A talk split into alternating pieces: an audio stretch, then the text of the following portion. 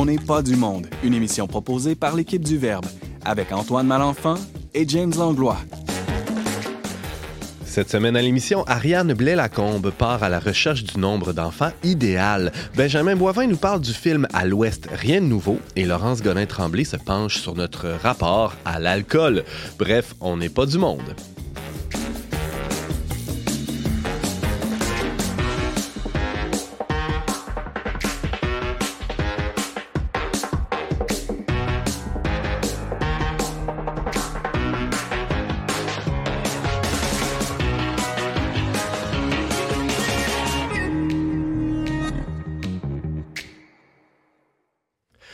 Bonjour à tous et bienvenue à votre magazine Foi et Culture. Ici Antoine Malenfant en compagnie du prolifique James Langlois. Bonjour James. Ouais, toi aussi, t'es prolifique, Antoine. Oui, oui. euh, j'écris des. T'es encore euh, des plus prolifique textes. que moi, J'écris des textes chaque jour, des mots. euh, je travaille fort. ouais. Ah, je pensais que tu parlais du nombre d'enfants. Ah oui, c'est vrai. On parle de ça cette semaine, Ben hein, oui. le nombre d'enfants. Sujet euh, tabou, Ben, dangereux. Je pense que oui. Explosif? Ouais. Vous trouvez? Ben, quand même. Non? Tu trouves pas, toi? Ben, correct. Correct, elle a dit ça avec le sourire fendu jusqu'aux oreilles. Ariane Blais-Lacombe, tu veux nous euh, essayer de trouver avec nous, là, c'est quoi le nombre idéal euh, d'enfants dans une famille? Ça se peut, ça. Ben oui, c'est qu'en tant que, que, que mère euh, moderne du 21e siècle, je suis dans à peu près 50 groupes Facebook pour maman. Puis une question qui revient ça, souvent, c'est agrandir ou pas la famille? Combien d'enfants avez-vous? Souhaitez-vous en avoir? Quand savoir? Quand s'arrêter ou continuer? Donc, la question du nombre d'enfants euh, revient constamment, puis à chaque fois, c'est un torrent de réponses. Et donc, euh, je, je me suis inspirée de ça en me disant, ah, il y a quelque chose euh, Je pensais que tu allais d'intéressant à discuter. agrandir ou rapetisser sa famille. Hein? Ça, serait un peu mal plus vu. difficile, plus difficile. On entend Benjamin. Ben, ben, bienvenue, Ariane. hein. Ben, On a plaisir. très hâte de discuter de ça en tout début d'émission. Vous entendez aussi Benjamin rire, ce qui n'est pas euh, si fréquent quand même. Ah oui, oui, il y a un certain mérite à. Oui, bravo, Ariane, d'avoir fait rire Benjamin. Mais tu nous parles de quelque chose de très sérieux, toi. Oui, mais je vous parle pas de quelque chose de particulièrement drôle. Je Non. vous parle du euh, récent film À l'Ouest, rien de nouveau, là, qui est une, euh, qui est une, une- une nouvelle version d'un film qui avait déjà, euh, qui, qui existait déjà en Mhm. 1930. Un film sur la guerre, la Première Guerre mondiale, euh, puis euh, la- disons l'absurdité euh, que ça a pu euh, amener. Merci euh, d'être là, Benjamin. Ça sera en deuxième segment. Bienvenue à l'émission. Et je vais réussir à ravaler ma salive. Laurence Gonin-Tremblay. C'est une bonne idée. Ouais, c'est toujours pr- plus pratique pour parler. Laurence, comment ça va? Ça va bien, toi, ça va? Ça va pas pire. Euh, tu nous parles de boisson aujourd'hui. Son Oui. sujet préféré. Oui, c'est ça. Ben, Après la drogue, hein? Ouais, non, c'est vrai, c'est la drogue. parlé de la drogue, C'est Alice? ça, vous allez me faire une bonne... Mais aujourd'hui, je viens casser le party, là. Euh, ouh. je viens... euh, J'ai même apporté Thomas Daquin pour être sûr de bien casser le party, là. Euh, Je viens vous parler de l'alcool, mais euh, vous dire que c'est mal. C'est-à-dire, je vais nuancer, là, inquiétez-vous pas, là, mais euh, je fais du pouce sur euh, l'actualité, là, par rapport à l'affaire Julien Lacroix, mais ça me tentait pas de parler de consentement, ça me tentait pas de parler de réseaux sociaux. Hmm. Je parle d'une comprends. circonstance autour de tout ça qui, qui est, qui est l'alcool, qui revient souvent là, euh, dans les inconduites sexuelles. Oh, Qui est aussi un sujet très intéressant à l'approche des fêtes où les excès Ben. d'alcool seront fréquents. nous- Parce que. Que ceux qui aient des oreilles sexuelles. entendent. Ah, euh, ça, euh, Aussi, pas. On n'espère pas. Alors, tu vas nous assommer avec ta somme, c'est ça? Exactement. C'est une émission bien chargée, ça, on, on y va. hein? On y va. Let's go.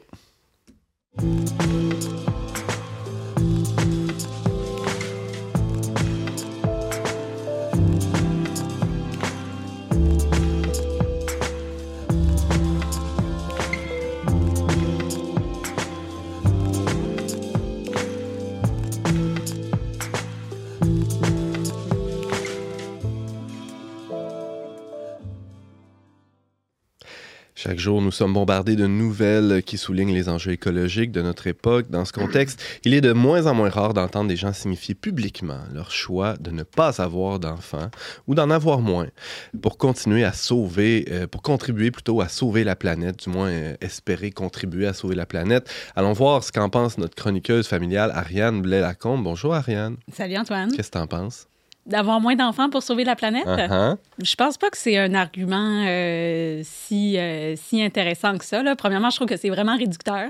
Ça réduit un bébé qui est même pas encore né à un grand pollueur, euh, tout ça. Puis je pense que c'est beaucoup plus dans la manière dont on élève les enfants puis le mode de vie qu'on leur transmet. T'sais, on n'a qu'à penser aux Amish qui ont typiquement des familles très nombreuses et sont sûrement un, euh, Ben une ouais. empreinte écologique beaucoup moindre que la plupart euh, Mm. des gens ici autour de la table. Un enfant, c'est pas juste un péteur de CO2, là. Ça, ça, ça- ça apporte de la joie aussi. Exactement, ça, ça apporte euh, plein de choses, mais aussi comme ça, ça, ça me fait un peu rire comme argument parce qu'il y a vraiment l'idée là, que le geste le plus écologique qu'on peut poser dans notre vie, c'est d'avoir un enfant de moins. Huh. Et là, la question, c'est un enfant de moins que quoi? tu sais, Comme, moi, si je dis genre, ah, parfait, c'est correct, je vais en avoir neuf plutôt que dix. Ben ouais, c'est J'aimerais vraiment ça, répondre ça dans la face d'un écolo, tu sais, pour qu'il fasse comme euh, non, mais ça, ça, tu sais, genre, ça, ça marche pas rendu là. tu sais. Fait que ça montre quand même qu'une position comme ça, ça part de l'idée que, premièrement, à la base, tu veux maximum deux ou trois enfants. Fait que si t'en as un de moins, t'en as un ou deux, ça reste un nombre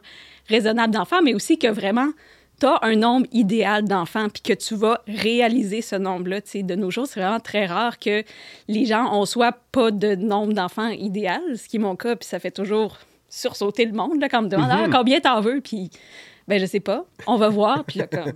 Ça, ça- tu fais plus dans les cases, là. C'est c'est vraiment Ouais, ouais. difficile. Mais aussi, ou de dire que, tu sais, de penser que tu peux pas nécessairement avoir plus ou moins d'enfants que ce que tu désires, tu sais, avec la technique, puis la contraception, puis tout ça. De nos jours, les gens sont vraiment capables d'avoir exactement leur nombre d'enfants qu'ils veulent, puis Mhm. selon le timing qu'ils veulent, là, tout ça.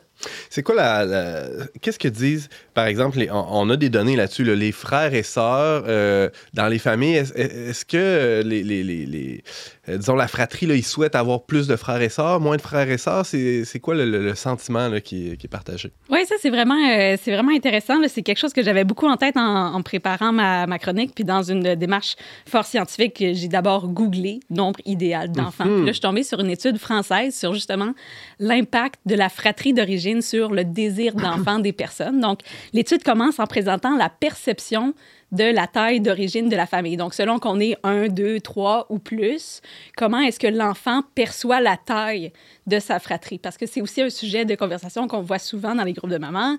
Celles qui sont de familles nombreuses, avez-vous aimé ça? Quels sont les avantages désavantages? Fait que, une des choses que pointe cette étude-là, c'est que 61% des enfants uniques auraient souhaité avoir des frères et sœurs. Puis ça, je trouve ça comme profondément triste parce que j'en ai des amis qui sont enfants uniques, puis souvent, tu sais, ils disent à quel point ça leur a manqué, tu sais, de ne pas avoir de frères et sœurs en grandissant. On a des spécimens de cette espèce autour de la table, euh, au moins deux. Oui, mais moi, je suis à, à moitié enfant unique, là, pour être précise. Là. Mes parents sont séparés, mon père s'est remarié. J'ai eu, euh, il y a eu un fils quand j'avais vers 11-12 ans. là. OK. C'est comme une moitié d'enfant unique, là, mais essentiellement une enfance unique. Mhm. Puis est-ce que tu aurais souhaité, durant justement cette dizaine d'années-là, euh, avoir euh, quelqu'un pour t'accompagner? mais je ne sais pas aller là aujourd'hui. Euh, oui, ça, c'est clair. Je veux dire, moi, j'ai joué au Monopoly tout seul. c'est vraiment plate. Je gagnais tout le temps, je perdais aussi tout le temps. Et puis je me souviens, quand, ça, quand mon père a eu un fils, Alexis, je te salue, ça a été là, incroyable comme sentiment. là. Je, j'ai- j'étais, je, je faisais mes devoirs à côté, je le regardais dormir, j'ai, j'ai joué avec lui en masse. C'est, pour moi, ça a vraiment été une joie puis quelque chose que j'attendais depuis longtemps. là, ça, Wow. c'est clair. James? Euh, D'emblée, je, je me rappelais pas que c'est quelque chose que j'ai désiré, mais il faut dire que j'ai quand même été élevé avec d'autres. Moi, j'étais très proche de mon cousin, de certains cousins aussi. J'ai été élevé avec euh, des personnes que j'ai considérées comme mes frères et sœurs qui, ont, qui étaient plus vieux que moi quand même. Mais tu sais, juste, non, c'est peut-être parce que. Il y avait du monde en masse Ouais, autour je de pense toi, que- quand même. Mhm. Mais si on se penche sur les autres familles, donc à partir du moment où il y a deux enfants, entre deux et quatre enfants, la majorité sont satisfaits de la taille de la famille. Ils vont dire nombre présent, C'était correct. c'est bon. Mais la deuxième réponse la plus, euh, la plus fréquente, c'est que les enfants souhaiteraient qu'il y ait plus d'enfants dans la famille. Donc, de 1 à 4, il y a quand même une bonne proportion qui souhaiterait être plus nombreux. À partir de 5, la réponse la plus populaire reste j'aime la taille de la famille est, mais la deuxième réponse la plus populaire devient j'aimerais mieux qu'il y en ait eu moins. Ah oui? Donc, euh, vous pouvez y aller jusqu'à quatre enfants sans craindre que vos enfants vont soit être satisfaits, soit en vouloir plus. Donc, je trouve que c'est quand même assez encourageant et rassurant. Ben, c'est intéressant ce nombre-là parce que Jean-Paul II, dans Amour et responsabilité, mais c'était écrit sous le nom de Carole Wojtyla à l'époque, mais il y a un appendice au livre Amour et responsabilité, puis il répond un peu à des questions-là, là, combien de, de- de- d'enfants une famille devrait avoir, puis il dit, bon, il ne s'agit pas de donner des normes, etc., mais il dit, tu sais, pour que la famille réalise un peu son objectif, faut quand même que les, pour qu'il y ait une micro-société, il faut que ça dépasse quand même plus que deux. Tu sais, fait que lui, il dit, au- il dit autour de trois, ça commence à être une micro-société. Fait que tu vois, ça, ça correspond quand même au- à l'expérience des gens, quelque part. Oui, c'est ça. Tu peux faire comme un jeu à plusieurs. Tu fais une petite game de soccer, puis ça commence à avoir du sens. Tandis que sinon, c'est un peu, euh, c'est un peu limité. Mhm. Mais après ça, donc, le nombre d'enfants dans notre fratrie d'origine va effectivement influencer notre désir d'enfant. Euh, L'étude montre que la réponse la plus populaire demeure deux enfants. Donc, Jean-Paul II serait peut-être triste, mais ça reste euh, la norme. Là. Puis, en fait, c'est drôle, récemment, je lisais le livre de Pierre-Yves McSween, qui est très connu, qui lui dit que la famille de deux parents, deux enfants, est la famille économiquement avantagée dans la société. Puis, je pense que c'est vrai que ça reste comme la norme. Dès que tu as un garçon, une fille, pour la plupart des gens, c'est comme c'est clair, tu peux t'ar- t'arrêter, c'est le choix du roi, T'as c'est le ton, ton couple, ouais. T'as c'est ton ça. couple, tu sais, fait que c'est comme... Beaucoup de gens comprennent pas que tu puisses en vouloir d'autres après ça, parce que, bon, tu vas à l'hôtel, il y a deux lits, tu vas euh, au musée, le forfait familial est pour quatre, le repas familial est fait pour quatre, c'est comme une auto, c'est fait pour quatre personnes, une maison typique, c'est fait pour hein. quatre personnes, c'est c'est dur de trouver une maison plus grande, tu sais, pour avoir plusieurs enfants, fait que c'est vrai que notre société est vraiment conçue pour des familles de deux adultes et deux enfants. Laurence? Ah, mais je voulais pas t'interrompre, là. C'est juste pour témoigner puis pour dire comment je suis d'accord, là. En fait, euh, je- juste dernièrement, je suis allée à la Poste, à la Poste Canada. Puis là, la, la- celle qui travaillait là me dit Je veux voir ta fille, je veux voir ta fille. Parce que dès que tu te promènes en poussette, t'es un bien public, là. Puis, puis là, tu sais, elle dit T'en as-tu déjà un Puis là, je dis Oui, j'ai un gars aussi. Puis elle dit Ah, ta famille est terminée. Félicitations. puis c'était comme. Tu sais, je l'ai vraiment pris comme une sentence. Tu sais, c'est vraiment.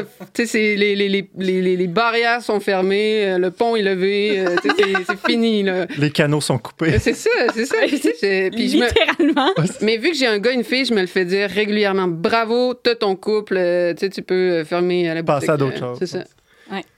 Wow! Euh, je suis un peu euh, déboussolé. Non, mais on, parle de tout ça, mais c'est im- c'est important que ceux qui nous écoutent, il y en a certainement qui, qui ont deux enfants. hein. Euh, Il y, a, toutes sortes de raisons qui fait qu'on a, entre guillemets, juste deux enfants. Nous, on est une, une gang de fous ici autour de la table, mais faut- très délicat d'embarquer dans ces questions-là sans euh, juger ou se sentir jugé. C'est tellement personnel, non?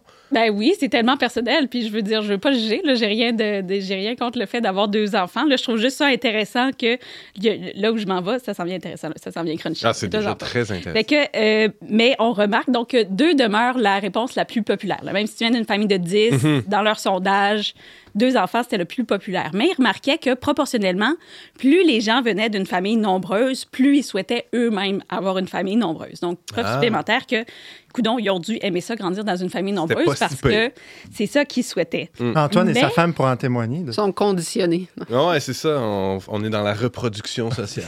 carrément. Littéralement. Ouais. Mais ce qui est intéressant, puis là, tu peux peut-être nous dire si ça a été le cas chez vous, ils observent, ils ont observé, ils ont regardé aussi selon où les gens en étaient dans la constitution de leur famille, sur leur nombre idéal d'enfants. Puis en fait, plus la famille grandit, plus les ambitions se calment. Donc, chez Ah ouais? les couples sans enfants, ou avec un seul enfant, il y avait plus de souhait d'avoir un nombre élevé d'enfants.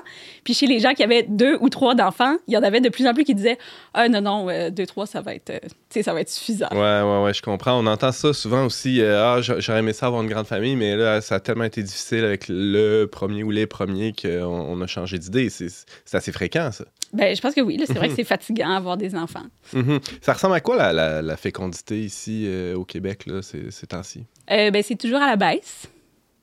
Les statistiques euh, les plus récentes nous le confirment. En 2020, on a eu une baisse de 3 des naissances.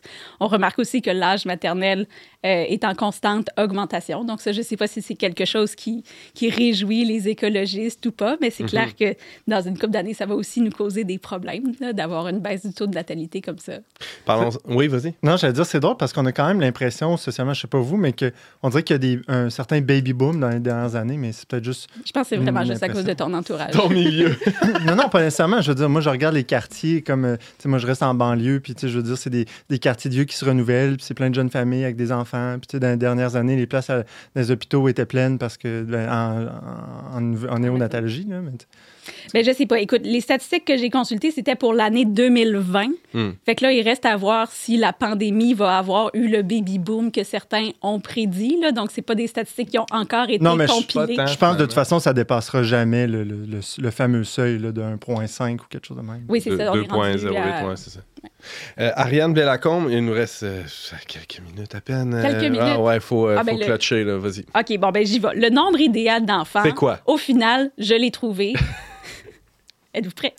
C'est N-1. Ouh, N-1, c'est la formule euh, idéale. C'est la formule idéale. Puis ce qui est dommage, c'est que tout le monde autour de la table, on a déjà dépassé le nombre idéal d'enfants. En fait, personne n'est jamais capable de l'atteindre. C'est quelque chose que j'ai découvert quand j'ai eu un deuxième enfant. Puis là, pour une raison quelconque, là, je pense que quelqu'un a gardé, je ne sais plus si c'était le plus jeune ou le plus vieux. Puis là, j'étais de retour avec un seul enfant pour quelques temps. Puis j'ai fait genre... Hey, wow, c'est donc euh, la situation est sous contrôle. Qu'est-ce que j'avais à chialer, moi, quand j'avais juste un enfant, d'être fatigué? Parle-moi d'une drôle d'idée d'être fatigué quand t'as un seul enfant, je veux dire, deux enfants, ça, là, maintenant, c'est de la job. Puis là, quand j'ai eu un troisième enfant, des fois, ma mère les gardait au début, mais elle était pas encore à l'aise à les prendre les trois, fait qu'elle les gardait un à la fois, puis que ce soit le plus vieux, le plus jeune ou celle du milieu, dès que j'en avais un de moins, j'étais comme, ah, ben là, c'est sous contrôle, là, la situation va bien, là? Que- Comment ça, est-ce que je chialais quand j'avais deux enfants? C'est c'est vraiment, tu sais, t'as deux mains, deux enfants, euh, tu sais, puis dès que, j'ai- dès que le troisième revenait, là, on dirait que euh, j'étais dépassée à nouveau, faut les envoyer au pensionnat. C'est ça la solution, peut-être. Euh, Laurence? peut-être. Ah, moi, je, je trouve ça excellent, là, puis je témoigne, là, parce que euh, pour ceux qui ne l'ont pas lu, là, j'avais écrit un texte à mon premier enfant, puis j'étais là, submergée. Puis là, ces temps-ci, je fais un cours de mise en forme pour maman. C'est essentiellement des mamans qui ont eu, euh, qui, ont, seulement un enfant. Puis des fois, ils me disent, pas facile partir de la maison avec un enfant. Puis je trouve ça drôle. puis je leur dis, oui, c'est facile. mais puis je les, des fois, il faut que je me retienne parce que je les juge. Puis après, je me dis, mais j'étais là, ben Pareil. en Sinon pire. pire, sinon pire. Là, je veux dire, moi, un enfant, c'était une catastrophe. Là. Fait qu'écoute, il reste à théo- tester ma théorie avec 3, 4, 5 enfants. Je sais pas si justement, comme je disais tantôt, quand tu passes de 10 à 9, est-ce que ça a le même effet de soulagement? N-2, N-3. Ben peut-être, là. Il faut, faut évaluer. Ça dépend Ça c'est lequel, peut-être. Ah, en- encore là, c'est arrivé récemment. on- on- une de nos filles était sortie de la maison chez des amis, puis c'est pas la plus euh, énervée, disons. Là. Euh, et tout d'un coup, toute la dynamique familiale change. C'est Puis on, ça, on hein? se retrouvait à être sept au lieu de huit enfants. C'était plus relax. C'est, non, c'est, c'est vrai. Puis peu importe l'âge, là, ça n'a pas, euh, ça a pas d'incidence tant que ça. Bon, c'est ben, une faut belle théorie. ça. faut que je fasse breveter ma théorie ou quelque chose, là, Ah, mais ouais. je pense que c'est solide. Là. Je pense que c'est solide. Laurence, euh, pas Laurence, toi, c'est, pas c'est quoi? Laurence. Non, toi, c'est Ariane. Salut, Ariane. Salut. Ariane Blais-Lacombe, euh, tu nous euh, parlais du, du nombre idéal d'enfants et tu l'as trouvé. En Euh, toute légèreté. N, euh, N-1, tiens, c'est, c'est très original. Chroniqueuse à On n'est pas du monde. Merci beaucoup d'avoir été avec nous. Merci à vous. Restez avec nous. Après la pause musicale, Benjamin Boivin nous dit ce qu'il y a de nouveau à l'Ouest. Noël, c'est la fête qui relie le ciel et la terre. Et tous ceux qui s'aiment. Cette année, en préparant vos cadeaux, aidez l'équipe du Verbe à faire le lien avec tous ceux qui cherchent le vrai sens de Noël en contribuant à notre campagne majeure Faites, le, lien. Faites le lien entre Saint-Nicolas et le Père Noël, entre les rois mages et les lutins. entre l'enfant Jésus et les couches de bébé. Bref, faites le lien avec nous entre le Verbe de Dieu et le monde d'aujourd'hui. En plus, jusqu'au 31 décembre, chaque don à notre campagne sera doublé grâce à un jumelage. Merci à tous ceux et celles qui ont déjà donné et à ceux qui le feront. Joyeuse fête de la Nativité! Entre Saint-Nicolas et le Père Noël. Excuse. Entre le Verbe de Dieu et le monde d'aujourd'hui. Faut, faut juste la garoche à terre. Joyeuse fête de la Nativité!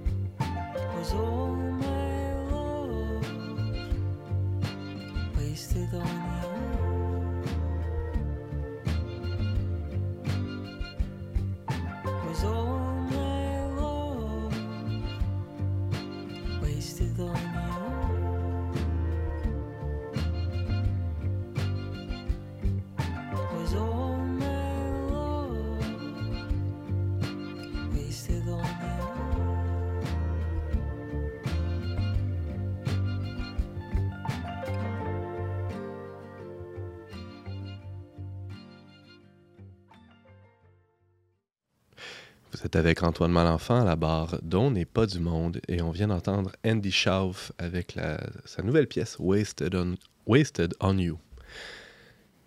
Grande œuvre de la littérature allemande du début du 20e siècle, euh, le livre À l'Ouest, rien de nouveau a été adapté pour l'écran dernièrement. Notre collègue Benjamin Boivin l'a vu pour nous. Salut Benjamin. Salut Antoine, ça va? Ça va très bien. C'est pas la première fois que ce, ce livre-là fait l'objet d'un film, d'une adaptation cinéma- cinématographique. Non, exact. Il y a un film très célèbre de 1930, là, euh, avant l'ère euh, du code cinématographique euh, classique hollywoodien. Hum. Exact, qui a, qui- qui- qui a été d'ailleurs le premier film à recevoir le score du meilleur film sur la base d'un livre, là, Ah dérivé, oui, d'une- œuvre euh, littéraire. Et puis ça, ce film-là a, a eu un, un énorme succès. Il y a également eu un téléfilm qui a été fait là, il y a une quarantaine d'années, mais là, on, on a un nouveau film, un film allemand de Édouard Berger, qui est un film euh, qui, a d'ailleurs fait sa première au, euh, au Festival du film de Toronto, là, il y a Hmm. quelques semaines seulement, et qui est maintenant disponible sur Netflix, là, qui est une, une reprise de ce thème-là, et qui évidemment modifie certains aspects du livre. là. On n'a pas une reproduction euh, pas tout à fait fidèle, mais l'esprit, disons, euh, pacifiste du, euh, du livre est vraiment reconduit. Et c'est un film qui a eu un énorme succès critique. Peut-être avant de, euh, de parler de l'histoire ou du synopsis, on, peut euh, tracer l'histoire de, ce livre-là euh, qui apparaît à un, moment assez important de l'histoire allemande. Oui, c'est c'est c'est un livre de Éric Maria Remarque et, c'est un livre, bon, l'auteur a, fait la, Première Guerre mondiale, donc il a fait la guerre, il a fait la guerre des tranchées, il a eu l'expérience d'être conscrit, de devoir se battre dans des conditions qui, bon, on le dit souvent aujourd'hui, étaient vraiment, c'était la déchéance d'une civilisation d'une certaine manière. L'Europe s'est s'est, euh, avalée complètement dans un conflit qui a opposé les grandes puissances les unes aux autres pendant des années, souvent de- dans, des, dans des conditions où il y avait très peu à gagner. là. Cette guerre-là s'est menée euh, sur des fronts qui parfois euh, avançaient de quelques mètres, voire de quelques dizaines, centaines de mètres, et des milliers, des centaines de milliers, voire des millions de personnes mouraient dans Hmm. ces conditions-là. Euh, alors, ce- ce- cette œuvre-là, qui est sortie en 1929, euh, a été euh, assez rapidement, largement diffusée, traduite. Euh, c'est d'ailleurs euh, pas. Ça serait pas surprenant que certains d'entre nous l'aient déjà lu, peut-être à l'école. Non, non, c'est ça, exact. C'est devenu un peu un classique de la, de la littérature euh, scolaire. Là. Beaucoup le lisent euh, au secondaire, au cégep. C'est pas pour enlever d'ailleurs à son mérite, c'est pour Mhm. montrer la, la place euh, que cette œuvre-là joue dans la culture, le, le- le rôle qu'il joue dans, dans la culture. Et puis, c'est intéressant de voir dans le contexte actuel, dans le contexte géopolitique actuel, cette œuvre-là être remise à l'écran à nouveau là, dans, dans un film qui est un véritable chef-d'œuvre, selon moi.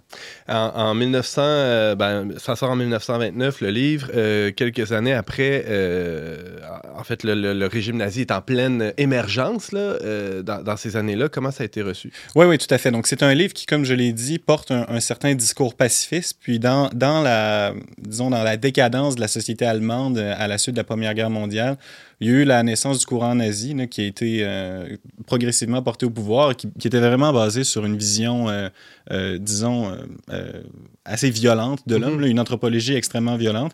Et, et très rapidement, après leur arrivée au pouvoir, les, les, les nazis ont, ont soumis cette œuvre-là à la censure. Ça a même été brûlé dans les premiers autodafés. Et avant même de prendre le pouvoir, en fait, il y avait milité pour le censurer, en faire des versions modifiées.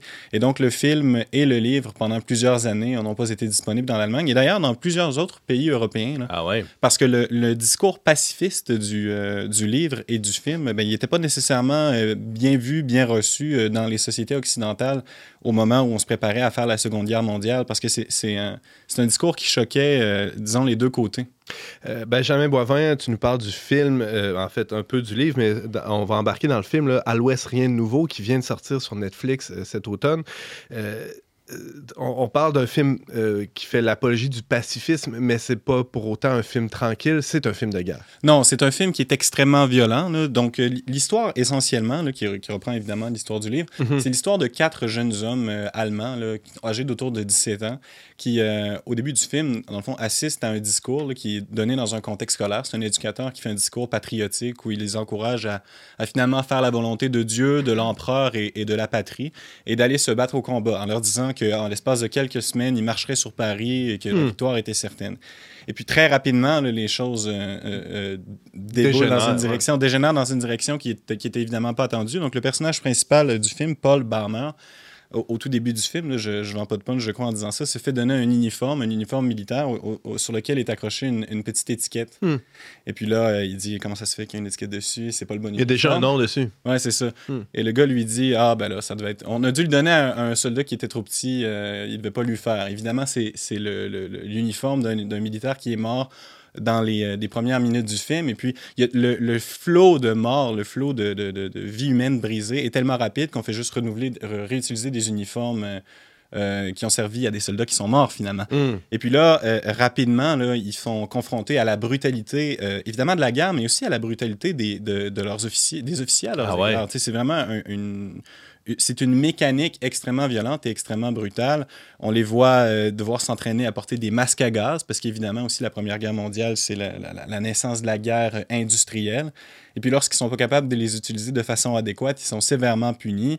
Et, et- et dans les premières minutes du film, finalement, Paul Bammer dit Ah, c'est vraiment pas ce que je m'attendais. Lui avait un idéal romantique de la guerre, puis euh, il allait contre la volonté de ses parents, un peu en, en- en espérant euh, démontrer qu'il était plus fort que, que, que eux ne le croyaient. Et c'est c'est, c'est vraiment touchant de voir là, ce, ce jeune homme, euh, il a presque 10 ans plus jeune que moi. Moi, j'ai 26 ans, lui a 17 ans, à être, euh, à- être lancé dans des, dans des circonstances comme celle-là qui sont inimaginables pour le commun des mortels en Occident aujourd'hui, même si on voit poindre euh, à l'horizon, aux frontières de l'Europe de l'Est, euh, une expérience semblable à celle-là maintenant. Mhm. Euh, Benjamin Boivin, le film À l'Ouest, rien de nouveau est basé sur deux trames narratives, on pourrait dire. Qu'est-ce qu'on retrouve là-dedans? Oui, c'est ça. Donc, l'une des trames narratives, c'est essentiellement la trame du roman. Là, on, donc, on, on découvre un peu l'histoire de Paul et de ses camarades qui sont, euh, ben, qui sont euh, progressivement avalés par le, le- le- le monstre de la guerre. Hmm. Mais à la différence du, euh, du roman, il y a aussi une autre trame narrative qui est celle des négociations de l'armistice. Puis ça, c'est- c'est tr- c'est extrêmement intéressant. Surtout pour un gars de Sciences Po comme toi. Ouais, exact, exact.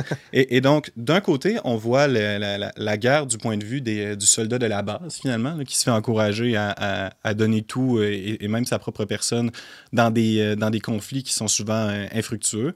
Et de l'autre, on voit les négociations euh, progresser entre euh, des officiers français, notamment, qui sont extrêmement intransigeants, parce que depuis l'arrivée des Américains dans la guerre, de leur côté, ils ont un peu la main haute. Et euh, un nouveau gouvernement euh, social-démocrate euh, allemand qui, euh, qui cherche à mettre fin à la guerre, là, qui est vraiment déterminé à mettre fin à cette boucherie, mais qui, doit, mais qui est confronté à la résistance de, de l'armée allemande. De l'état-major allemand, ouais. Exactement, qui est marqué par une culture militaire prussienne euh, impitoyable, Ah ouais. par une, euh, un- un- une violente haine de, de- de- des Français, évidemment, là, qui leur est bien rendu. Ben ouais. Et, donc, et donc de voir c'est finalement la- la- une, paix, une paix armée se préparer d'un côté, et de voir ces gens-là, euh, ces jeunes hommes-là, qui sont euh, lancés comme ça dans une ignorance totale, en n'ayant aucune connaissance de ce, qui, de ce qui va leur arriver, et de la valeur de leur sacrifice aussi, là, finalement, Hmm. parce qu'on leur demande de mourir, alors que finalement, on est en train d'abandonner. Fascinant. Euh, Benjamin Boivin, euh, on, l'évoquait un petit peu tout à l'heure. C'est un film qui est, euh, on parle d'À l'Ouest, rien de nouveau sur Netflix. C'est un film qui est extrêmement violent. C'est pas pour, pas pour les hommes sensibles. hein. Non, non, c'est un film qui a des scènes de violence extrême et qui, je crois, rendre compte de l'expérience des, jeunes soldats qui y ont été. On voit, on voit l'impact de la guerre chimique. On parlait des, gaz qui servent à, à faire suffoquer finalement les soldats et qui, aujourd'hui d'ailleurs, ne sont plus censés être utilisés dans des contextes militaires. Euh, Il y a des scènes extrêmement troublantes où, par exemple, une soixantaine de jeunes soldats, euh, on, on les voit tous morts sur le sol parce qu'ils ont eu le malheur d'enlever leur masque à gaz un peu trop tôt Hmm. après une attaque qui a été, euh, qui a été faite contre eux. Et donc, ils sont morts euh, massivement. De manière absurde. de manière tout à fait absurde. Euh, il y a l'utilisation de lance-flammes aussi. là. On, voit des, on voit des soldats français arriver contre des, contre des soldats allemands, tout simplement les, les, les, les- leur lancer, les, tuer en leur lançant de la- du, du feu au visage. puis c'est dans un contexte où finalement, là, tous les moyens militaires, tous les moyens de, de- de- du développement technologique, du développement industriel sont, sont mis à profit pour brutalité des, des, des corps de jeunes hommes, finalement, Mhm. de jeunes personnes qui avaient l'avenir devant eux, une génération entière qui est complètement anéantie, alors que finalement, la guerre n'avance pas, parce qu'évidemment, ils se battent toujours au même endroit du début à la fin du film. Lorsqu'on assiste à des scènes de bataille, c'est à peu près toujours au même endroit, parce qu'il n'y a pas d'avancée. Chacun est prisonnier dans une, dans une tranchée, puis on se lance du feu, des bombes, du gaz au visage, puis rien qui se passe. La question qui tue, tu l'as-tu écouté avec ta femme? Non, je l'ai écouté seul. Je l'ai écouté seul, évidemment. Ma, ma, ma femme euh, se laisse euh, facilement émouvoir par ce genre de choses-là. Et je la comprends d'ailleurs. Moi, j'ai trouvé ça euh, extrêmement touchant. Il y a une scène vraiment prenante dans le film, je trouve, et euh, elle intervient assez tôt, où notre personnage principal, Paul, se fait attaquer par un soldat français. Donc le- le soldat français est derrière lui avec une arme, il cherche à, le, à viser pour le tirer. Il se tourne, il s'en rend compte, il fonce vers lui et, et le projette au sol et le poignarde à plusieurs reprises euh, au torse. Et puis là, euh, c'est une tuer un homme, c'est dur, hein, c'est du travail, euh, ça se fait pas tout seul. Et c'est une mort euh, longue et euh, une, agonie pénible. Et puis là, Paul a comme une réalisation. On voit dans son regard, et c'est d'ailleurs une scène qui est filmée d'une façon tout à fait splendide, on voit dans son regard l'impatience devant son, son adversaire qui refuse de mourir finalement, la colère contre cette situation-là où finalement il est plus capable de, de- de tolérer, d'assister à ça. Et puis là, finalement, progressivement, euh, la compassion et, et le regret. Et puis là, finalement, euh, quelques minutes après ça, ils s'allongent contre lui, là, presque, ils sont enlacés presque comme, euh, comme des frères finalement dans un Hmm. lit. Ou sur... Et puis là, il, il lui demande pardon et, et, euh, retrouve sur lui des documents, se rend compte qu'il avait une femme, un enfant, voit des photos de famille. Et c'est une scène qui est filmée, là, c'est d'une c'est d'une beauté tout à fait extraordinaire dans un contexte de violence euh, quasi apocalyptique. Ben ouais. Euh, Benjamin Boivin, comment un chrétien regarde un film comme ça? Bien évidemment, il y a, une- il y a- il y a une- un certain enjeu, une certaine difficulté, parce que l'enseignement de l'Église sur la guerre, c'est évidemment que la guerre est une mauvaise chose. Mais la guerre n'est pas mauvaise dans toutes les circonstances. L'Église a un enseignement complexe sur euh, toute la question de la guerre juste. Et peut-être on peut faire une distinction entre un certain, un certain pacifisme euh, quand même assez radical qui se traduit dans l'œuvre, où on cherche à dire que presque dans toutes les circonstances, la guerre est futile, elle mène à rien. Euh, il, est possible qu'il y ait un excès, en fait, dans cette, euh, euh, manière-là de- d'aborder la guerre, mais je crois que dans les circonstances euh, historiques qui sont les nôtres, et, Jean-Paul II le disait, le pape François également le dit, la notion de guerre juste s'apprécie un peu différemment. Les moyens de faire la guerre sont tellement énormes, la destruction qui est, accomplie par une guerre entre grandes puissances en particulier est tellement importante qu'il est difficile d'envisager des circonstances où une guerre, entre, euh, surtout en- entre, euh, entre grandes puissances, comme je disais, soit justifiée. Et, et- et ce film-là, et l'œuvre littéraire sur laquelle il est basé, fait, dévan- fait vraiment la démonstration que dans un conflit comme celui-là, il n'y a pas de vainqueur. Hmm. James? J'allais dire à propos des deux premières guerres, est-ce qu'il y a des gens aujourd'hui dans, on va dire dans l'Église, qui doutent que ça aurait dû avoir lieu? Ah, ben certainement, en particulier la Deuxième Guerre mondiale, la manière dont c'était terminé, là, avec la- la- la- la- le bombardement nucléaire euh, dans Mm. deux villes japonaises. La- beaucoup de penseurs euh, de cette notion-là de guerre juste sont d'avis que c'était une action qui était injustifiable. Et puis, euh, des guerres plus récentes, là, et on sent évidemment à travers le film qu'il y a un, un certain commentaire social. là. Dans les dernières années, il y a eu un certain nombre d'interventions militaires euh, en Irak, en Afghanistan aussi, et évidemment la confrontation entre l'Ukraine et, la Russie actuellement. Et puis on voit le commentaire social dans le film sur ces situations-là. On voit qu'il y a, une, certaine inquiétude qui est palpable et je crois qu'il est partagé euh, dans, nos différentes sociétés occidentales. Est-ce que vraiment on est en train de, de renouer avec un monde, avec une histoire où ce genre de, de conflit-là est possible?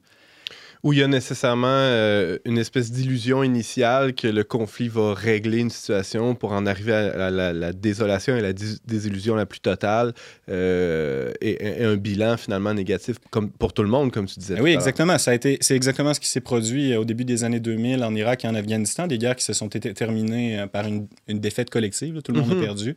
Et puis, nombreux ont été ceux qui ont, qui ont été tentés de réclamer une intervention militaire beaucoup plus musclée de l'Occident euh, contre la Russie En et l'Ukraine dans les derniers mois, dans la dernière année. Parce qu'évidemment, la- l'injustice à laquelle on, on assiste est choquante. Ouais. Mais, il- mais il est difficile d'envisager que, d'ajouter de la violence à cette situation-là serait de nature à, à- à régler le problème. Et c'est un peu ce que l'œuvre de pacifiste comme, euh, comme ce romancier-là et comme les, euh, les réalisateurs de films qui ont repris son, son œuvre essaient de démontrer.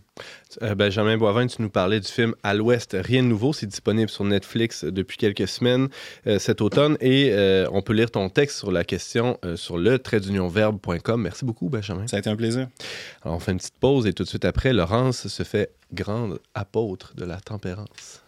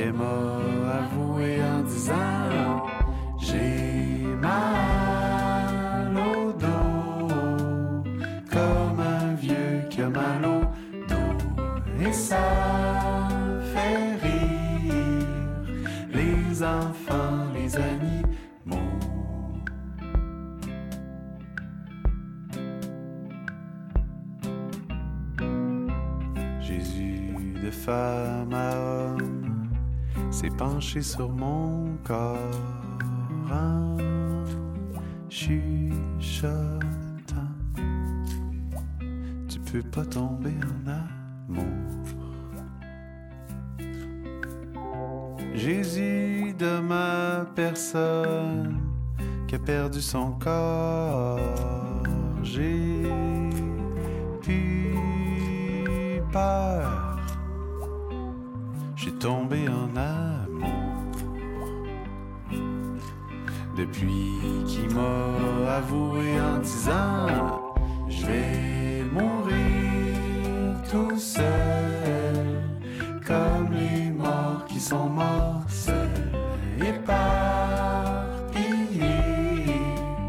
fatigués et gratignés. Je vais mourir seul, comme les morts qui sont morts seuls,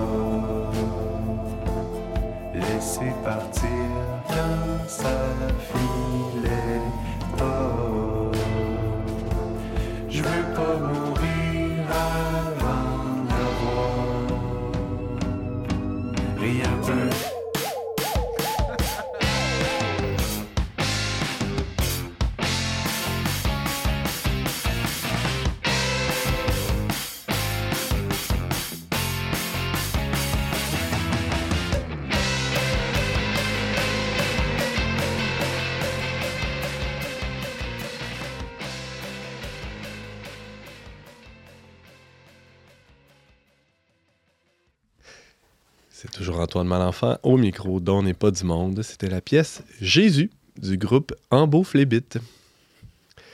La saison des parties de bureau est déjà commencée. Pour les autres, on s'affaire à planifier les rassemblements familiaux euh, ou les fêtes entre amis. Et dans notre culture, qui dit temps de Noël, dit aussi euh, souvent consommation abondante d'alcool. Notre philosophe préféré, Laurence Gonin-Tremblay se demande si c'est une bonne idée de se saouler au traditionnel party de Noël chez mon oncle Jean-Pierre. Salut Laurence. Salut Antoine. On dirait qu'il se passe pas une semaine là, sans qu'on voit dans les nouvelles une espèce de scandale euh, d'agression euh, de un qui a mordu l'autre, euh, qui a abusé de je sais pas qui. Euh, je dis ça légèrement, mais c'est très lourd là, et c'est assez fréquent malheureusement. Puis souvent, on avance l'explication de l'alcool dans, dans ces histoires-là. Et toi, tu as décidé de creuser la patente. Ben, c'est ce qui est intéressant, si vous avez lu notamment le, le dernier dossier de la presse sur l'affaire Julien Lacroix, c'est que ça ressort souvent. Bon, Julien Lacroix, c'est c'est connu, là. euh, il y- avait de l'alcool dans les circonstances, mais une des femmes qui a travaillé euh, aux accusations contre Julien Lacroix a elle-même été accusée, là, euh, ensuite, là, de coup de théâtre. Puis elle- elle-même va dire Écoutez, j'ai- j'avais bu, là, j'étais saoul. Puis l'alcool est avancé souvent comme une explication, mais toujours avec ce discours aussi, mais ça excuse rien. Mhm. Parce que dans notre société, il y a ce discours que euh, on peut bien se saouler tranquille, sans qu'il se passe des choses euh, déraisonnables, disons. Se saouler ou bien d'autres choses. hein? Se saouler ou bien d'autres choses. Mais euh, dans le, le cas des, des, des, des, euh, des inconduites sexuelles, c'est assez frappant. Là. On a toujours ce double discours de je peux m'habiller comme je veux, là, le, le- le décolleté avec la mini-jupe, puis aller danser autour des gars. Puis, euh, je veux dire, c'est pas normal si je suis objectifiée. Ben, Il y a un petit peu quelque chose de semblable avec l'alcool. On va dire, je peux me saouler, là, être vraiment dans un état où euh, j'ai plus de jugement. Mais après, tu sais, il faut surtout pas, c'est ça, s'attendre à ce qu'il y ait des, des dérapages. Je suis supposée me, me saouler et être parfaitement raisonnable. Beau défi. Un beau défi. Euh, alors, c'est ça, c'est comme s'il y avait un, un discours qui. Euh, qui il y a une norme sociale, de- de- c'est comme encourager de, de saouler. euh, en tout cas, je me souviens, moi, quand j'étais ado. c'est- c'est- Ben, pas selon Éduc Alcool. là. Non, non, mais je veux dire, au secondaire. Deux là, consommations euh, par jour pour les... Et même, même Éduc Alcool, avant de venir ici, j'ai j'ai regardé quelques publicités, puis notamment, il y avait des publicités faites par euh, Rosalie Vaillancourt et euh, j'oublie euh, le nom, là, euh, d'un autre humoriste. Julien Lacroix. Non, c'était pas Julien Lacroix, mais, euh, mais c'était des publicités où finalement, c'était c'était un peu euh, le gag, là, tu sais, euh, qu'est-ce qu'il faut pas faire quand on est sous? Euh, il faut pas, euh, tu sais, je sais pas, là, allumer un feu dans son salon ou des choses comme ça, mais Hum. il reste que se saouler est présenté comme quelque chose pour les adolescents, mais même pour les adultes. Moi, j'en j'en connais, là, c'est leur fête de 40 ans, ça veut dire gros party, euh, je, je me souviens de rien le lendemain, 50 ans, je veux dire, là, si tu t'es pas saoulé une fois dans, dans ta vie, même, t'as l'air d'un extraterrestre puis de quelqu'un qui t'as pas vécu, coudon, là, t'as pas fait euh, ce que tu devais faire. Là. Il faut absolument vivre ça au moins une fois dans sa vie. Il faut ça. absolument Mm. vivre ça une fois dans sa vie. Puis les gens se disent, ça, ça vaut le coup. C'est quelque chose de tellement le fun. C'est un bien sous cette terre. Là. Ça, il faut, faut, faut le faire. Là. Tu Moi, moi-même. Tu penses pas, toi? non? Ben, moi-même, euh, je veux dire, ce qui s'est passé, là, mon histoire, là, Tranche de vie. tranche de vie, tout, tout. Mais euh, quand j'étais adolescente, bon, c'est sûr que je me suis saoulée en masse. Après ça, euh, c'est pas en devenant chrétienne que j'ai arrêté de me saouler. Ah non. Non, c'est en devenant philosophe. Et pourquoi? C'est plus grave. Euh, c'est parce que quand je suis arrivée au cégep puis que j'ai découvert la philosophie, j'ai fait c'est le fun quand j'ai la possession de ma raison. C'est le fun quand mon intelligence fonctionne bien, que je peux discuter comme il faut, que je peux réfléchir comme il faut. Ben, ça vaut-tu tant que ça le coup de boire à l'excès? Puis, je me suis longtemps sentie coupable. Même dans les dernières années, euh, je le cachais aux gens que je me saoule jamais. là. Quand je l'ai dit une fois à mon équipe de soccer, j'ai fait scandale. Puis c'est pas une blague, là. les filles étaient scandalisées, les, étaient outrées. Mais pourtant, c'est quand même à la mode. Aujourd'hui, il y a de plus en plus de personnes qui choisissent de ne plus boire d'alcool. Oui, mais c'est ça. On les trouve un peu plates, mais bon, c'est pas. C'est ça. Il y a un autre point, je pense, intéressant dans notre société, qui est quand l'alcool devient problématique, ça l'est soit pour la santé physique, soit à la limite pour la santé mentale. Par exemple, le problème de Julien Lacroix, on va le présenter vraiment comme un... euh, pas comme un vice, pas quelque chose de moralement mauvais, mais il est malade. Il est malade. Puis on- je dis, je dis pas qu'il y a de la maladie là-dedans. là. On considère l'alcoolisme comme une maladie en général, mais justement, on ne parle que de l'alcoolisme et pas de ce que saint Thomas appelle euh, une partie euh, de l'intempérance, ce qui est... euh, Prendre une brosse. oui, ben, prendre une brosse, lui il utilise le terme de l'ivrognerie. Ouais, c'est ça, en bon québécois. Tu disais que c'est en devenant philosophe que tu as un peu re- recadré ta- ton rapport à l'alcool. Euh, T'es pas la première philosophe qui réfléchit là-dessus. Là. Dans la Grèce antique, on, on s'était penché sur la, la question. des spécialistes de l'ivrognerie. Ben, non, mais il y a Dionysos puis tout, là, ça, ça, ça sur un moyen temps. Ça. Ben, comme je vous avais dit, euh, j'aurais pu amener Aristote, mais j'ai amené euh, son meilleur disciple, Thomas d'Aquin. Mais là, c'est pas un grec, lui. hein. Non, c'est ça, c'est pas un grec. J'ai amené un disciple de grec. Mais moi, je t'amenais sur les grecs, mais tu... Non, j'ai pas pris la balle au rebond. Et- mais j'ai faisais semblant de rien là, Ouais, avant c'est que tu Je suis pas mal certain que Thomas d'Aquin s'est jamais saoulé. Euh, probablement. Ouais. Hmm. il- c'est- ça. Puis il y a eu du- QFC, Il y a eu QFD. du fun. Il y a eu du fun. Ah ouais? Tu lisez ses écrits, là, vous allez voir, c'était, euh, c'était quelqu'un.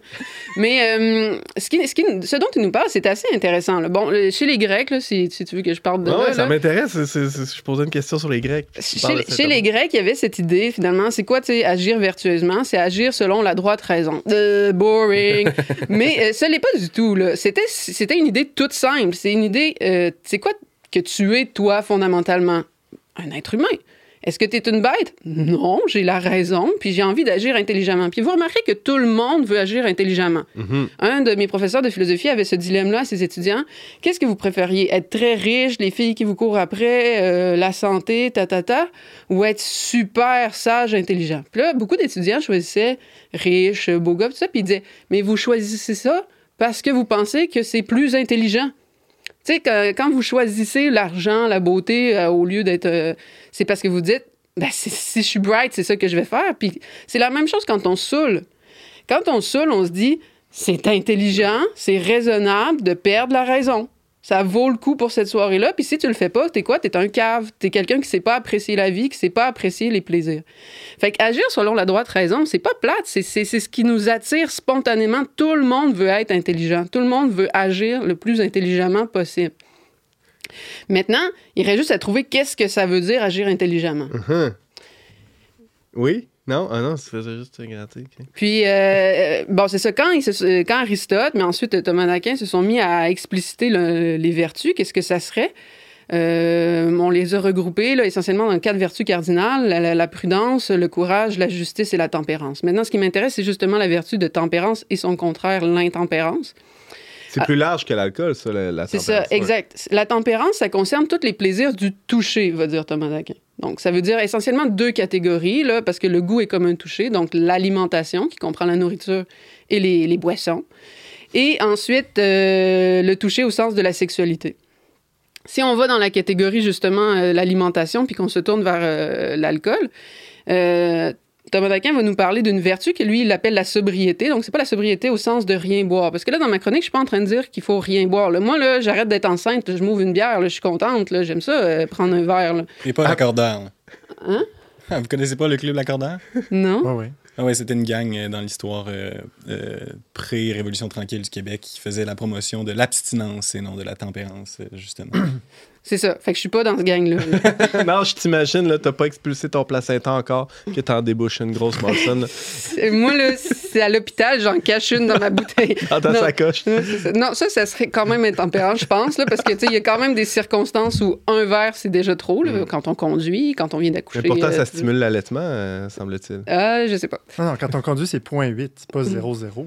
Ouais, mais pendant que tu conduis. Parce que j'avais, euh, Ah, bon, ça, c'est autre chose. euh, autre tranche de vie, là, j'avais un cousin, quand il, a- quand il arrivait du Saguenay, il disait ça, le monsieur ouvert une petite euh, frette dans le parc, là. Ça, faites pas ça. Une là. BDR, une Une- bière de route. Ouais, c'est ça. En tout cas, euh, si, si on arrête de, de badiner, là, justement, Oui, c'est sérieux. Là. Moi, je Oui. suis en train de dire, il y a un vice dans notre société, on va le dénoncer. Puis euh, là où j'arrivais, c'est ça. Sobriété, là, pour euh, Thomas d'Aquin, ça veut pas dire ne pas boire du tout, mais ça veut dire boire dans une juste mesure. Puis même dans la Bible, on trouve de, de- de beaux passages, là, dans le livre Siracide là-dessus, euh, quelque chose comme euh, le vin et la vie de l'homme quand il est pris avec mesure, où euh, il amène gaieté, etc. Puis on peut penser aussi aux noces de Cana, ou même Ah oui, Jésus. une noce de transforme- trois jours, là. Même Jésus transforme l'eau en vin. Donc, boire, c'est correct. Mais Saint Thomas dit là où le problème, c'est quand on arrive à l'ivrognerie, pour deux raisons. Parce que comme toute forme d'intempérance, ce que ça fait, c'est que euh, alors que ta raison visait un bien, par exemple, euh, la famille. Tout le monde dit aujourd'hui, ma valeur, c'est la famille. Euh, après ça, Ah oui. euh, les études. C'est tout le monde veut réussir ses études pour avoir la carrière qu'ils veulent, des choses comme ça. Bon, tu ces biens-là qui sont bons, qui sont liés à notre nature, mais le problème, quand on développe de l'intempérance, que ce soit dans la nourriture, la sexualité ou le vin, c'est qu'on se détourne et on se met à préférer la voie facile, le plaisir. Euh, Socrate avait cette expression dans les dialogues de, Platon, on est vaincu par le plaisir. Alors, notre valeur, c'est la famille, mais tout d'un coup, euh, on veut pas trop souffrir, fait que finalement, on va laisser faire. On fera pas d'enfants ou des choses comme ça. Mais pourtant, c'est ce qu'on voulait au plus profond de notre cœur, parce qu'on disait c'est notre valeur, on trouve ça beau, des enfants autour d'une table, etc. Mhm. Donc, tout, toute intempérance fait ça, mais euh, Saint Thomas va dire l'ivrognerie, c'est encore pire. Bon, là, je vais scandaliser, mais il classe ça dans le péché mortel, là. Et, mais il dit c'est encore pire pour quelle raison? Parce que non seulement ta raison est plus capable de suivre le vrai bien, comme toute intempérance, mais elle fonctionne même plus. Elle est complètement déréglée, t'as plus de jugement, puis... Il faut voir que le, le- le péché pour Thomas d'Aquin, dans ce cas-ci, c'est pas l'état dans lequel tu es. Pour lui, c'est une punition. C'est un, état de dépravation. T'es comme une bête. Mais euh, euh, pire que ça, des fois, tu te mets à vomir partout. C'est dégueulasse. Mais le péché, c'est vraiment l'acte qui te conduit à ça quand volontairement, puis c'est important, ce volontairement, Ouais. te bu à l'excès. Parce que tu sais, il y a des erreurs. Là, moi, j'avais une cousine de France, une fois, on l'avait fait venir à un party. euh, euh, avec des amis, là, on avait mis des chemises euh, carottées, on en faisait jouer tout le temps mes aïeux, puis on avait des cuillères de bois, on lui disait c'est tout le temps de même ici. puis on, on lui avait donné des drinks, puis pauvre petite, elle avait jamais vu ça de l'alcool fort, puis on lui avait pas dit, tu sais, fais attention, tout ça, elle a été malade. Elle a pas péché, là, elle s'est fait avoir, là, on va se le dire. Ah ouais. Fait que le péché, c'est vraiment si volontairement tu te prends une Big Ten en te disant ça va aller plus vite. Tu À fais tes- soir, en vire une. en soir, on en vire une. Mm. Puis pensez, c'est pas mauvais la fête, c'est pas mauvais l'alcool, mais pensez à une fête où le principe tourne autour d'un jeu de boisson, où le but c'est d'être sous le plus rapidement. Et ça, là, ça, ça Pas fonctionne. tempérant. Mais dans le fond, la différence entre la sobriété puis l'ivrognerie, c'est un peu comme la différence entre être chaud puis être sous. Euh, plus ou moins, là. C'est plus être. euh, comment ça? Légèrement pompette? Ch- Chaud d'ail. Non, non, non, mais, non, mais le, le- Feeling. le- le- Feeling. Ah ouais. L'objectif, c'est toujours, c'est, c'est, hum, je pense que tout le monde le constate, là. l'alcool est un certain lubrifiant social. Bon, ça, ça va, là, c'est- ça détend, c'est même bon pour la santé. Là. L'idée des digestifs, je pense, c'était quand même de digérer un peu, là, sinon ça s'appellerait pas de même. là. Puis, euh, mais c'est ça, le, le- le- le problème, c'est que des fois, on se dit, ça va être encore plus le fun si je vais plus loin. Parce qu'il y a comme une forme d'illusion qui découle de ça. Moi, je me souviens, ado, là, j'étais convaincue, un coup qu'on était sous, qu'on était les meilleurs amis du monde, puis qu'on était en train de vivre un moment extraordinaire là, que j'aurais pas pu goûter si j'avais été à jeun. Mais maintenant, avec le recul, où j'ai des amitiés beaucoup plus profondes, c'est dur à croire, je comprends qu'un adolescent me croira pas, mais la Allez, discussion avec des vrais amis, là, c'est incroyablement plus riche, plus profond, puis ça, on peut pas y goûter quand on cultive euh, c'est cette apparence-là. Non, mais ce qui est encore mieux, c'est des vraies discussions avec des bons amis autour d'une bouteille de vin. Mais une, c'est ça, là, la modération bien Ça meilleure. dépend. ça dépend. Pas 12, James, pas 12. Non, non, pas douce. Ariane? Mais est-ce qu'il y a quelqu'un qui fait la distinction aussi entre l'alcool comme une fin puis l'alcool comme un moyen, disons? Tu sais, parce que tu- quand Ouais. tu parles de jeu, de boisson, tu sais, le but, c'est de boire puis de devenir sous. Mais tu sais, si on aime le goût du vin, de la bière, si on, on est un peu gêné, justement, puis que de fait, là, ça dégêne ou qu'on trouve ça le fun, que ça nous aide à relaxer, tout ça, est-ce que c'est comme des fausses excuses qu'on devrait pas considérer ou est-ce qu'il n'y a pas une distinction là, qui peut être faite aussi? Non, je trouve ça intéressant. Tu sais, euh, Thomas Daquin parle juste de la mesure, là, mais c'est intéressant quand même cette idée, justement. euh, Ou tu sais, le contexte, boire tout seul dans sa chambre Exact. versus partager avec des amis. Puis ce qui est intéressant aussi, c'est de voir. euh, on n'est pas contre le plaisir, ni Thomas d'Aquin, ni l'Église, ni personne. Il faut arrêter de penser ça d'ailleurs de l'Église, ceux qui le pensent. C'est pas d'être contre le plaisir, mais c'est de comprendre que souvent le plaisir, comme le disait Aristote, parachève l'activité. Il, est- comme euh, euh, un ajout pour nous encourager à le faire. Par exemple, la sexualité. C'est le but normalement, et si on y pense purement mécanique, ça devait être la reproduction de l'espèce, mais c'est normal que ça soit plaisant, il faut bien que l'espèce se reproduise. Même chose pour la nourriture. C'est plaisant à manger, mais si tu manges juste pour le plaisir, ça se peut qu'à un moment donné, ça, ça, ça, ça soit plus mesuré. Fait que je pense qu'il y a quelque chose de semblable. Si tu te réunis dans le seul et unique but de te saouler, moi, j'étais allé à un party une fois, là, je me souviens au secondaire, et on jouait à un jeu de boisson, c'était genre, euh, on donne un paquet de cartes, à chaque fois qu'il y a une rouge, tu bois. Je veux dire, c'est une fois sur deux, là, c'est pas... euh, Pas très sophistiqué. Puis il se passait rien d'autre, là, aucune Vous discussion. étiez là. pas forcé, là. C'était à toi de boire. Non, mais c'est comme tu veux être efficace, là. Fait que tu te forces pas, là? Les jeux de boisson. Mais, mais on encourage ça chez les jeunes. Puis même, même mes parents ou d'autres parents, c'est- on va voir ça comme une drôle d'anecdote. Ah, la fois où t'es rentré et t'as vomi dans l'entrée. C'est vraiment vu comme quelque chose de, euh, de drôle. De, de- les, les humoristes se plaignent, il y a plein d'inconduites dans notre milieu. Les humoristes font beaucoup ça. Là. Si vous écoutez le podcast de Mike Ward, c'est des anecdotes de soulerie beaucoup. Là, puis c'est c'est vu comme quelque chose de drôle. Puis on fait, c'est pas lié aux inconduites. Non, non, non, on peut être sous puis juste euh, être Mais ça, c'est typiquement québécois parce qu'on a un rapport à l'alcool déréglé. Je pense que les Français et les Européens ont pas ont moins ce rapport-là. Euh, ouais. Quand j'étais en Italie, je trouvais que c'est quand même. C'est juste qu'au lieu de caler de la bière, c'est cale du vin, là, ce qui est quand même bizarre selon moi, là, mais euh, je sais pas. Euh, le vin est moins cher, là, c'est sûr. Ah, ça donne soif, tout ça? Ouais, ben ouais, Laurence Godin-Tremblay. Mais c'est ça- pas le but, là. Mais non, mais, non, mais au contraire, je trouve que ça nous, euh, ça nous modère là, avec le temps des fêtes qui, qui s'en vient dans quelques semaines. Je pense qu'on va avoir ces principes-là. là. On va avoir une petite Laurence là, sur notre épaule là, tout, tout au long des parties du temps des fêtes. Ah ouais, Laurence dirait Tu le verre de trop, là? Ouais, c'est ça. On l'invitera pas. Non, non, non. non. Une petite Laurence, une un petit James. euh, Ouais, c'est ça. Une chose qui est le fun, c'est quand même que les boissons sans alcool se sont vraiment beaucoup développées ces dernières années. Euh, pour avoir euh, été enceinte euh, on and off depuis les cinq dernières années, là, je peux dire que ça s'est vraiment amélioré. Puis que de nos jours, au dépanneur, à la sac, à l'épicerie, il y a des, des, des drinks, des bières, des Quand même un bon choix. Oui, c'est ça. Mm. Fait qu'on n'a pas obligé d'être plate puis de juste boire de l'eau puis d'être triste dans notre coin. On peut aussi comme participer un petit peu au plaisir euh, du goût. Merci euh, euh, Ariane. Merci Laurence Godin-Tremblay aussi. On peut euh, lire ton texte intitulé Alcool et conduite irréprochable. C'est un vieux texte, mais toujours très pertinent sur leverbe.com.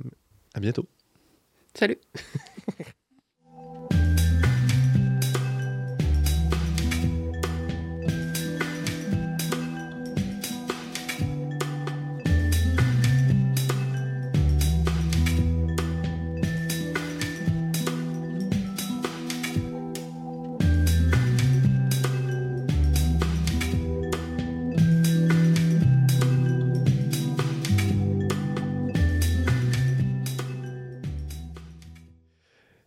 cette semaine. Merci d'avoir été avec nous. Vous pouvez réécouter ou partager cette émission en tout temps via votre plateforme de balado-diffusion préférée. Pour tous les détails, visitez le trait d'union verbe.com baroblique radio.